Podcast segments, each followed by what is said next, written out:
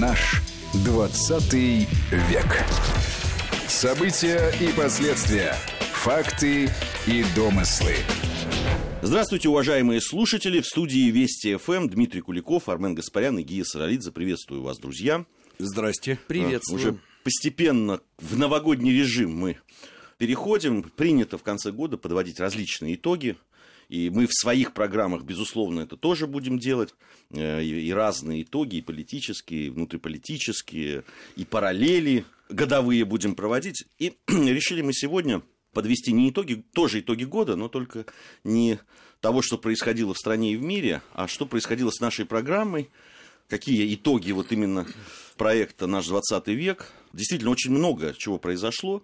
Э, во-первых, и книги вышли, что в общем, приятно, потому что показывает э, востребованность этого формата. Предлагаю сегодня поговорить о том, что, собственно, нам да, за этот год было интересно в этой программе, что удалось, что нет, может быть, какие темы востребованы, в том числе и нашими и читателями, и слушателями. Вот интересная вещь, да, вот я с чего бы хотел начать. У нас было несколько э, встреч с теми людьми, которые, когда были презентации книг, сначала первых трех, потом еще трех. Довольно много встреч мы провели. 80% вопросов, которые задавались, касались периода 17 года. Ну, либо чуть-чуть до, либо чуть-чуть после, но вообще вокруг этого все вертелось. Не знаю, что сказалось вот на таком интересе именно к этому периоду, то ли вот прошедшее столетие и то, что все-таки много, да, и на телевидении, и в прессе, и различных а, программ этому было посвящено, а, либо это действительно очень важный период, который до сих пор еще а, нашим обществом не осмыслен. Вот, Дим, как ты думаешь? До конца не осмыслен. Ну, вот смотри, несколько вещей. Во-первых, вот про нашу программу и вышедшие книги, которые являются редактированными стенограммами наших разговоров, мне кажется, это все очень важно, потому что вот мы все время говорим идеология, идеология, да, нам не хватает идеологии.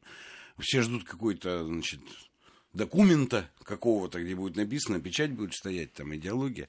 Но нужно понимать, что идеология – это же знание, прежде всего, о самих себе. Ну и в этом смысле, прежде всего, историческое знание. Главным содержанием идеологии является знание о себе и об окружающем мире, то есть о противниках, врагах и друзьях. И главное не перепутать, кстати, кто из них кто, да?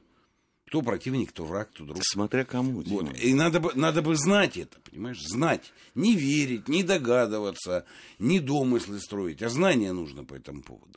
И история, историческое знание здесь основное. Потому что то, какие мы, это же простая вещь. То, какие мы сегодня, это результат разворачивания исторического процесса. Вот это очень простая оказалась вещь, но мы все время забываем об этом. Мы, как коллективная целостность, народ, нация, страна, государство, мы результат разворачивания исторического процесса. Результат на этот момент. Да, на этот момент. Вот. Но, тем не менее, результат. И ничем другим мы быть не можем. Да, мы до этого дошли. И все, что было до, свернуто в сегодняшний день. И хорошо бы знать, что было до. Поэтому это вот принципиальный вопрос о важности таких разговоров и о важности исторического знания. Вот. Кстати, это наше очень мощное конкурентное преимущество, на самом деле, что у нас есть история. И тысячу лет вообще-то. Ну, в отличие, например, от американских противников наших. Вот, у, у них-то ее нет. А от европейской истории они отказались. Причем, как бы это часть идеологии американской. Отказ от европейской истории. Ну, когда они туда уезжали. Но это вот ремарка общего типа. Теперь про революцию. Ну, безусловно, это ведь сильнейший слом исторический, да, очень сильный слом. И он до конца не осмыслен, до конца не понят. И есть проблема восстановления исторической целостности нашей, да, представления нашей истории как единого системного целого от крещения Руси до сегодняшнего дня – а внутри этого, да, есть очень важный, серьезный слом, вот эта революция 17 года. Причем важнейшим ее компонентом, как бы там ни было, был компонент привнесения внутрь нас западной идеологии, западного знания, э, западного мировоззрения. Потому что хоть бери либералов так называемых, которые февраль делали, то это все оттуда было. Хоть бери коммунистов, большевиков, да, ну, марксизм-то откуда вообще взялся? Я не к тому, что это конспирология, какой-то злой умысел, но надо точно понимать, что это так. И надо точно понимать, насколько мы все это освоили, пережили, и у нас есть опыт и знания о том, что это такое. Да, вот когда мы притащили какую-то вещь в дом, ну и не знаем, что это такое. Либерализм, например, там, или коммунизм. Но нам надо было с ним пожить, поэкспериментировать. И в Европе, кстати, пожили и поэкспериментировали. У нас есть две возможности посмотреть и на себя с этим, и на Европу. Ну и, в принципе, пора делать выводы. Опыта достаточно. Очень важную вещь ты говоришь по поводу знаний, да, что прежде всего нужно знать и осознавать и свою историю, и то, что это было, почему наши вот эти стенограммы, они называются, да, там, 17 что это было, там, или как это было, и так далее. С другой стороны, Армен, ведь мы абсолютно четко видим, что иногда знание, оно не приводит к согласию. Да? То есть э, каждый знает по-своему и делает свои выводы. И вот это вот деление на красных и белых, о котором да, все время говорят нашим, что вот мы столько времени прошло, сто лет, а все равно общество продолжает делиться на красных и белых. Тут, понимаешь, проблема состоит в том, что знаний нет.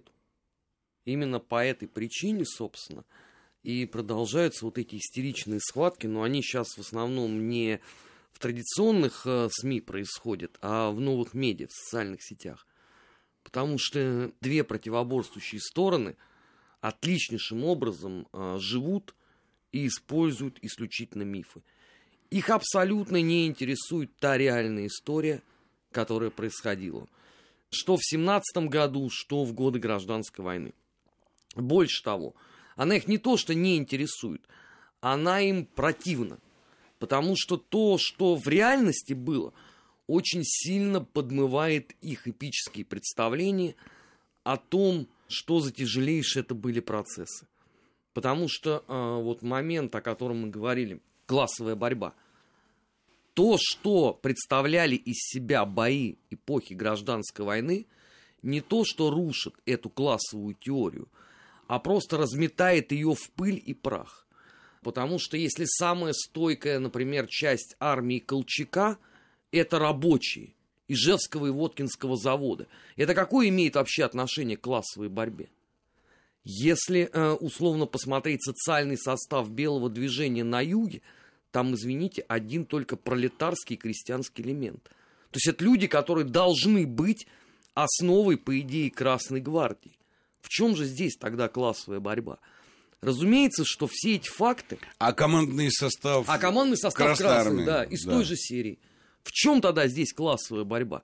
Понимаешь, и люди, которые вот сегодня в 21 веке это истерично проповедуют в интернете, их, разумеется, это не волнует.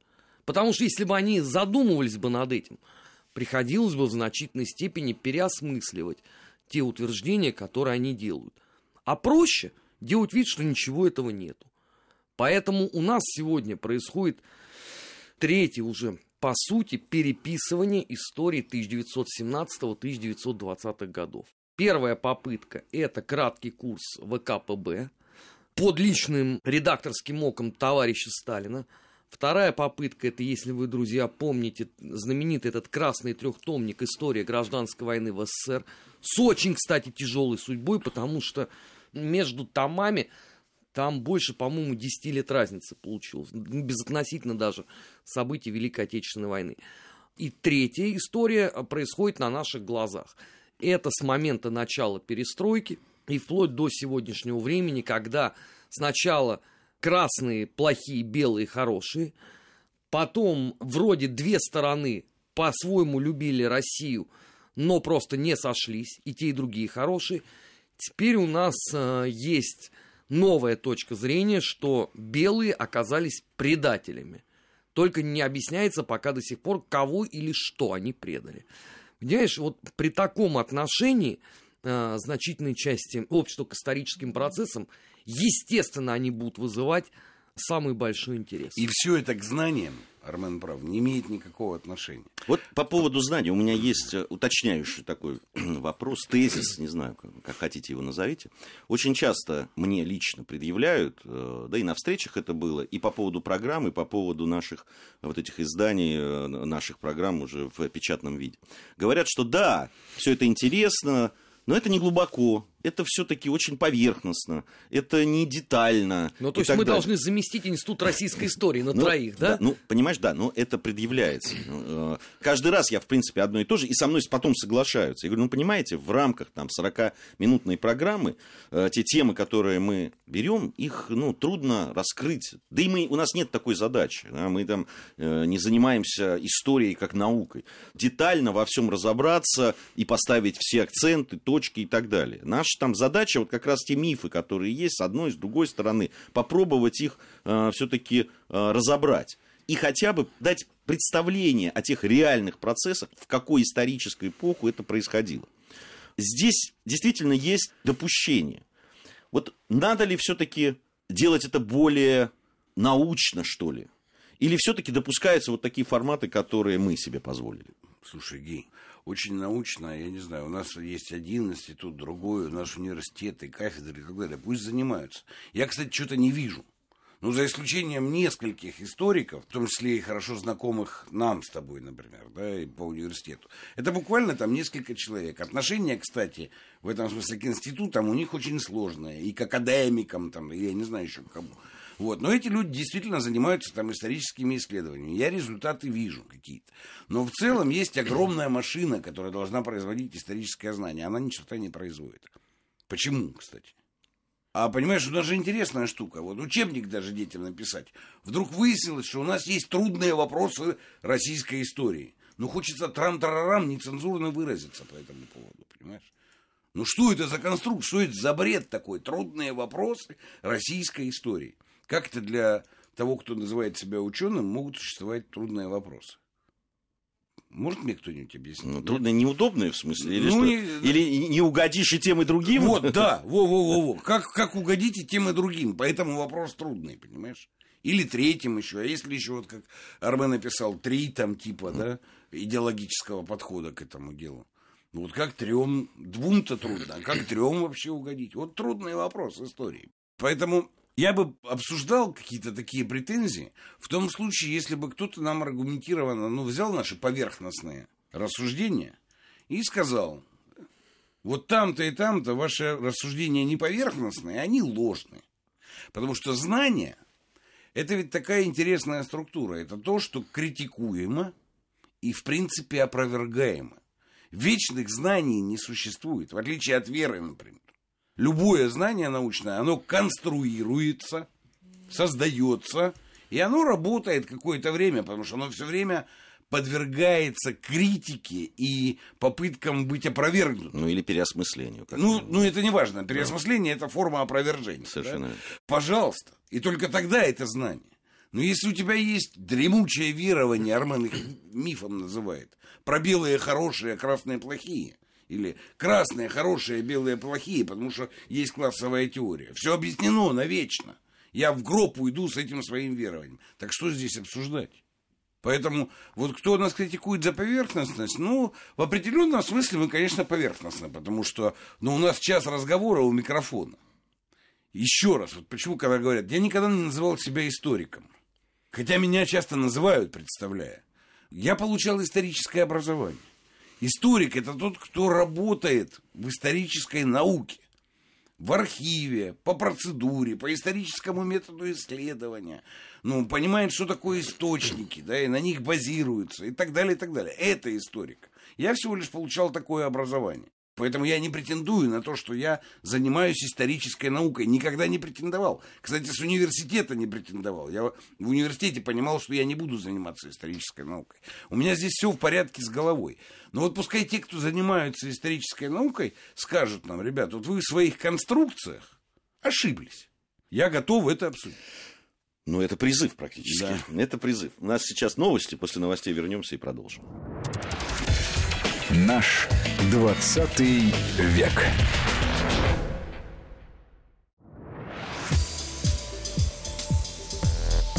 Наш 20 век. События и последствия. Факты и домыслы.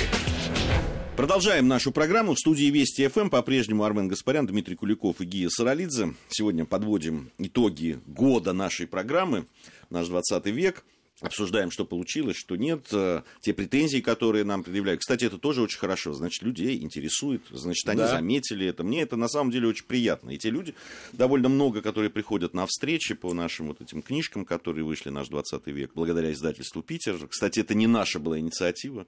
Писателями тут, среди нас писателей, я-то точно нет. Не, у нас настоящий писатель один, да. Вот, Армен. Я вот хотел бы у Армена, потому что у него и больше этого опыта, и он больше, кстати, и встречался с э, читателями за этот год. У него там прямо настоящий, как это там, музыкант, чес был. Да. А, вот. Скажи, 100%. пожалуйста, у тебя э, есть разный опыт э, разного исторического исследования и написания различных книг в разных форматах.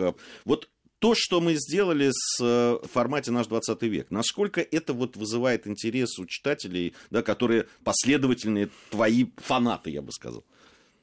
Ты знаешь, вот мой опыт показывает, что о чем бы ты ни написал, тема может быть любая, там, советско-польские отношения, СМЕРШ, войска СС, я не знаю, там, что угодно другое, подавляющее число вопросов все равно будет крутиться вокруг двух вечных тем. Первое – это то, о чем мы сегодня говорим, годы революции и гражданской войны. А вторая тема вытекает из нее. Это 1937 год вот повторяю, неважно, о чем ты напишешь, вот именно по этим вопросам всегда будет полемика, всегда будут приходить люди, всегда будут спрашивать. И, кстати, вот продолжая этот самый э, разговор, знаешь, это вечная история. Одни говорят, вот, ваши книги не научные. Я им пытаюсь объяснить, что, послушайте, если я вам напишу абсолютно научную монографию, например, вы по, читать не будете. по тем же советско-польским отношениям, вы сломаетесь на четвертой странице ну, для начала на теме вот это источника ведения.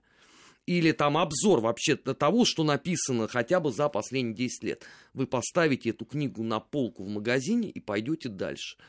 Вас это абсолютно не будет волновать. Вот это очень важная тема, я хотел бы тоже ее обсудить. Это первое. Э, второе. Как показывает практика, больше всего у нас сегодня востребован научпоп, которого нету как такового. Потому что то, что у нас а, под этим видом существует, это просто изнасилование а, любого здравого смысла. Поэтому то, что мы сделали, на мой взгляд, такая хорошая попытка хотя бы что-то представить на вот этой ниве э, научпопа. Потому что вот давай посмотрим.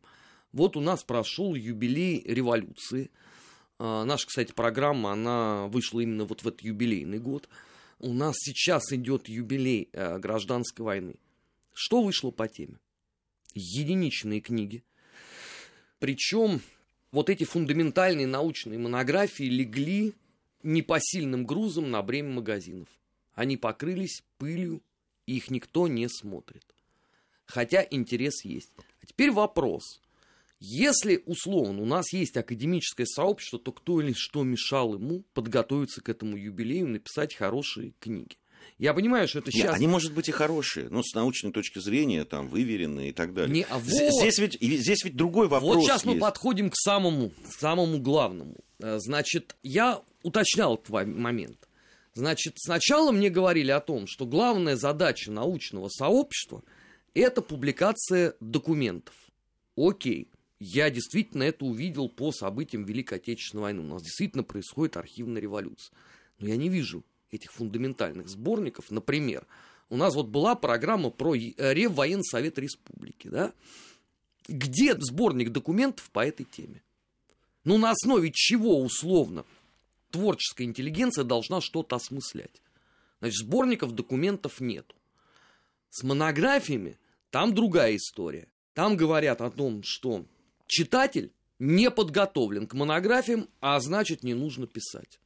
Это с одной стороны. А с другой стороны, во всем виноваты балаболы, то есть мы, которые застолбили за собой эту поляну. То есть вот если бы не было нас, не жизнь наступила, а малина бы. Ну хорошо, вот нас не было. Ну мы появились в 2017 году, а до этого, скажите, вам кто всем мешал? продвигать подлинно верное Как знание. балаболы-то были. Вот истинные балаболы на других радиостанциях, которые историческую-то как раз поляну освоили. Ты понимаешь, что к ним-то нету претензий. Претензии это к нам, что, дескать, вот мы Не, появились. они претензии есть ко всем на троих, всегда, да? Это ты зря. Нет, до этого они были в отношении меня за программу теории заблуждения. Это было там 5-6 лет назад. Это было ровно то же самое. Вы вытаптываете поляну. Хорошо, я перестал это делать. Где результат? Не, ну, э, претензии, понятно, они есть всегда, и по, по любым поводам, есть всегда люди, которые недовольны. Здесь меня другая интересует вещь, даже не, не столько претензий, сколько вот этот, да, баланс. Понятно, что должна существовать фундаментальная наука, о которой ты говоришь, институты, э, историки, которые работают. Доценты с кандидатами. Да, да, Доценты с кандидатами и профессора с академиками. Да. А, Из-под их э, там, пера должны выходить какие-то труды, которые, в принципе, наверное, да, те люди, которые занимаются уже дальше вот этим научпопом, которые осмысляют, понимают вот эту теорию, понимают там базу, какую-то фактологию и так далее, и уже делают что-то, что более удобоваримо для простого э, гражданина, просто для читателя, который интересуется. Но не могут все быть потребителями чисто научной, исторической э, литературы. Ну, понимаете, ну, такого не бывает. Все равно есть разные уровни восприятия, разные уровни, да, там, погружения. И вот где этот баланс, для меня, честно говоря, он пока трудно нащупывается. Помнишь Райкина? Вот такая толстая диссертация. И тема очень интересная. Что-то там в носу. Вот, в принципе, мы с тобой прекрасно понимаем, что такое исторические монографии. Да? Это берется какая-нибудь узкая тема. Там, берестяные грамоты, найденные там-то в период с такого-то по такое-то. И по этому поводу пишется там монография. Да? Строительство колхозного строя на примере центрального нечерноземья. Ну, я специально, оно примерно так все и звучит. Да. Да? И так далее, и так далее.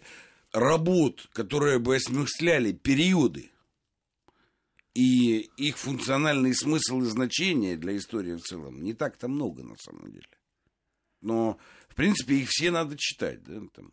Ну, вот наш с тобой однокашник и товарищ Олег Аэропетов сделал замечательную, совершенно шикарную работу, беспрецедентную. Вся история внешней политики 19 и самое начало 20 века. Очень серьезное исследование. Я ничего лучшего не знаю просто. В принципе, это системное исследование. Но вот, в принципе, это можно читать. Я прочел с удовольствием, мне было очень интересно, но думаю, что большинство тех, кто нас слушает на радио, да, вот эту книжку не поднимут просто. Потому что она требует Подготовки, ну, конечно. подготовки серьезной и усилий да, для того, чтобы с этим работать. Поэтому, еще раз говорю, настоящие исследования есть. И не только фрагментарные, но и системные. Вопрос в том, как это передавать людям и как они могут с этим познакомиться, как они могут это воспринять и принять. Как должна проходить трансформация монографии о колхозном строю в Нечерноземье в знание всего нашего населения о том, что такое была коллективизация. И в каких исторических условиях она Да, проходила. да, да, да, да. Ну, мне тут же скажут, ну, это трудный вопрос истории. Поэтому- Народ не готов к тому, чтобы воспринимать все это. А мы же наглые, вот Гаспарян, там, ты, я, понимаешь, мы какую же наглость на себя? Вы взяли на себя функцию толмачей. Вы что, занимаетесь передачей знанием широким массам? Так вы хуже большевиков. А как вы думали, будет строиться общенациональная идеология? Только через разговор вот такой, никак иначе. Небольшая пауза и сразу продолжим. Наш 20 век.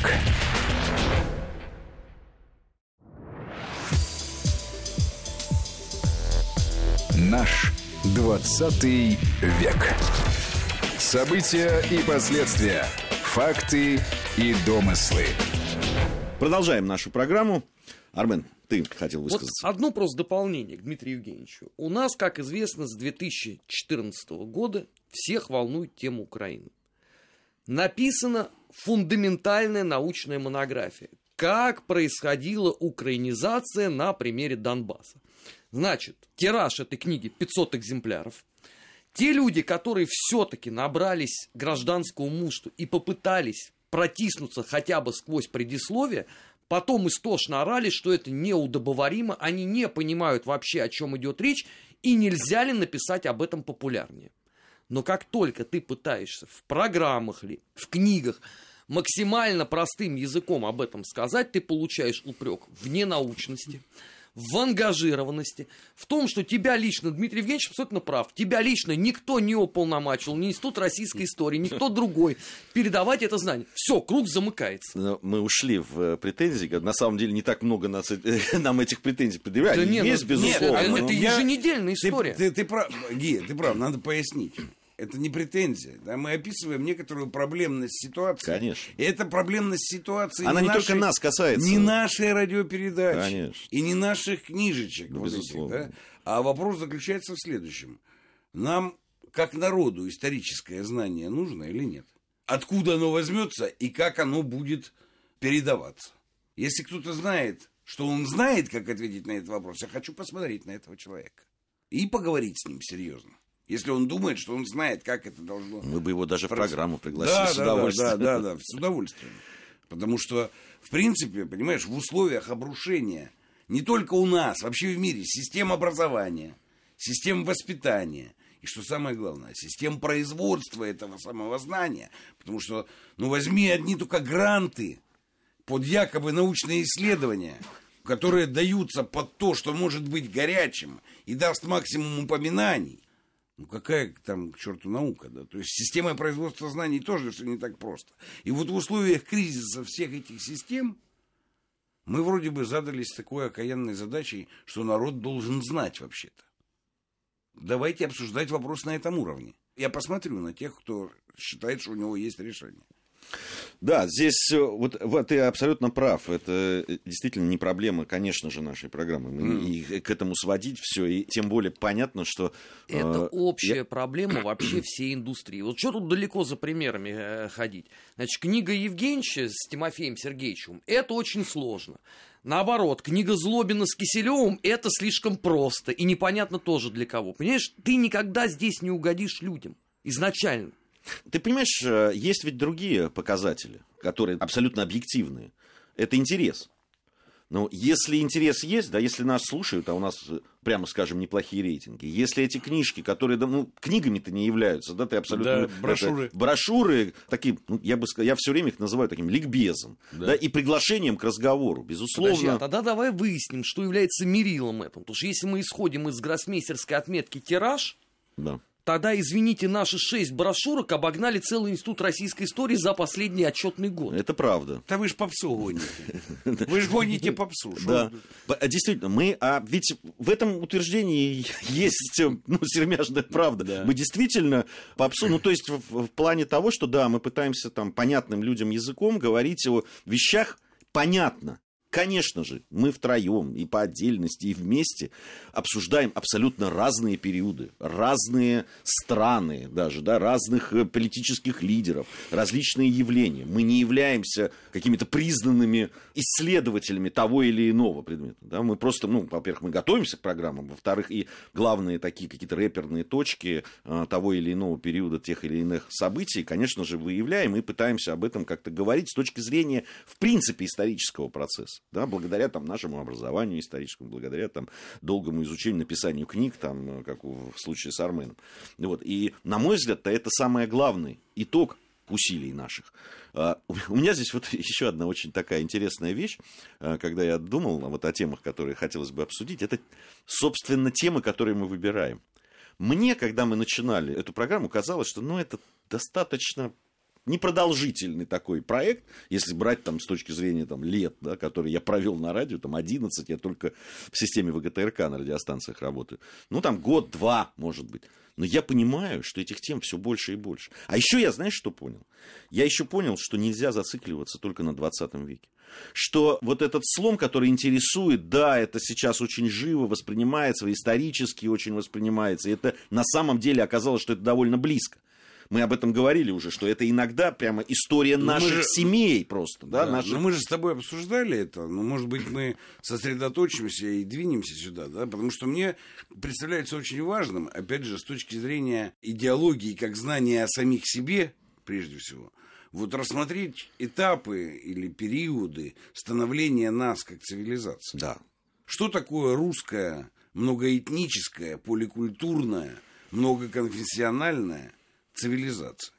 И, в принципе, пообсуждать это в разрезе мы и они, да, то есть проводить разотождествление. Мне кажется, это очень важным с точки зрения, опять же, наполнения нашей идеологии. Может быть, попробуем? Обязательно мы это попробуем. Ты знаешь, мы готовимся к этому проекту. Знаешь, он очень сильно обязывающий, конечно, да, да в, с точки зрения там, и вряд ли мы поднимем всю программу теми силами, которые у нас есть, но, безусловно, надо будет привлекать э, людей, которые занимаются различными периодами отечественной истории, и как раз вот с этой точки зрения цивилизационной. Но меня эта идея, и, и то, о чем мы там с тобой говорили, да и на встречах мы с Арменом упоминали, кстати, есть даже запрос на это. Они говорят, а вот вы не хотите ли как-то расширить? расширить да. да. Потому что есть запрос, и, на мой взгляд, здесь-то очень важно с точки зрения вообще смыслов, а кто мы есть, Точно. Да, откуда мы идем и да. куда мы идем. Потому что вот это очень часто навязываемая нам да, там, э, система, э, что ну вот э, здесь средневековье так, здесь вот такие процессы общемировые, да, они были, безусловно, общемировые. Но нашу эту территорию, да, там, в границах ли, там, да, безграничное ли, когда оно было все равно, это влияние цивилизационное, оно было даже тогда, когда еще и государственные границы-то были другие и оформлены были по-другому.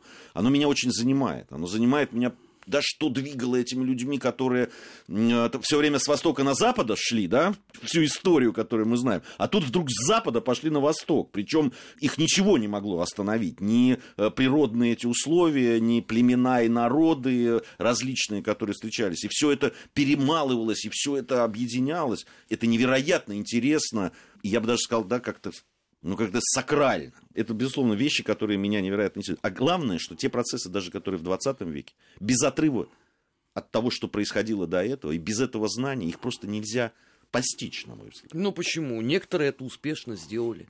Некоторые вообще считают, что история страны, извини, началась 25 э, октября 17 года. Им абсолютно наплевать, что там происходило в 19 есть, столетии. Есть более крутые, которые считают, что, они, что она началась э, в декабре 91 Да, есть такие. Ну, это уже совсем, э, на мой это, взгляд, это, летальная это, стадия это, уже Это крутари особая, да. Понимаешь, если не объяснять очень многие вещи, события начала 20-го столетия для людей остаются непонятыми.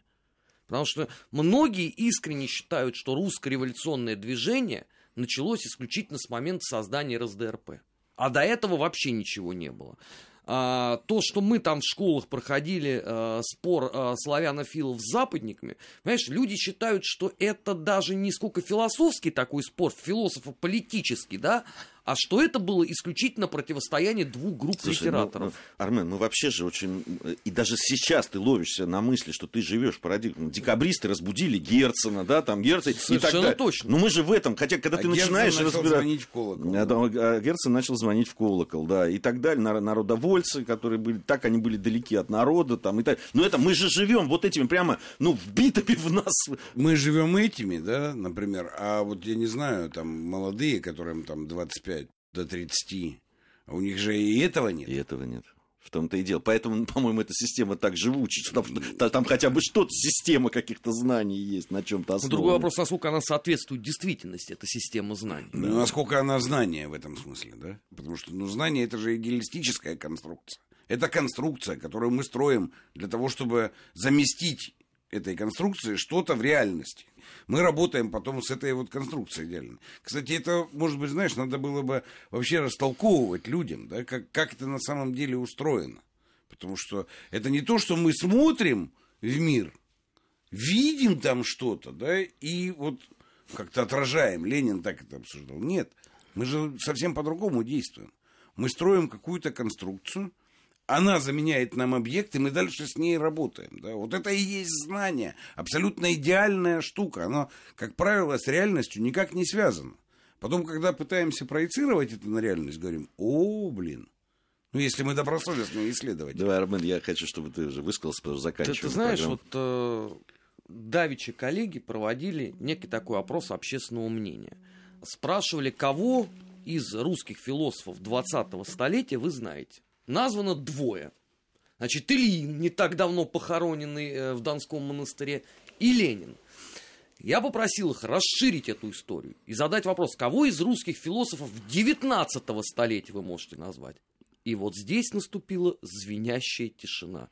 Ну, согласись, что при таком отношении к собственной истории очень сложно ожидать какого-то вменяемого нормального результата. Ну, в большом долгу перед обществом, конечно, наши работники идеологического фронта да, с большими прорывами этот фронт, чего уж там говорить, при том, что людей подготовленных, знающих очень много. Я даже по нашему вот этому чату с выпускников ИСТФАКа, да. Э, для меня это теперь ежевечернее такое чтиво, очень познавательное, где когда разные историки разных направлений, они историками-то уже практически никто не является, но продолжают читать, интересоваться и так далее.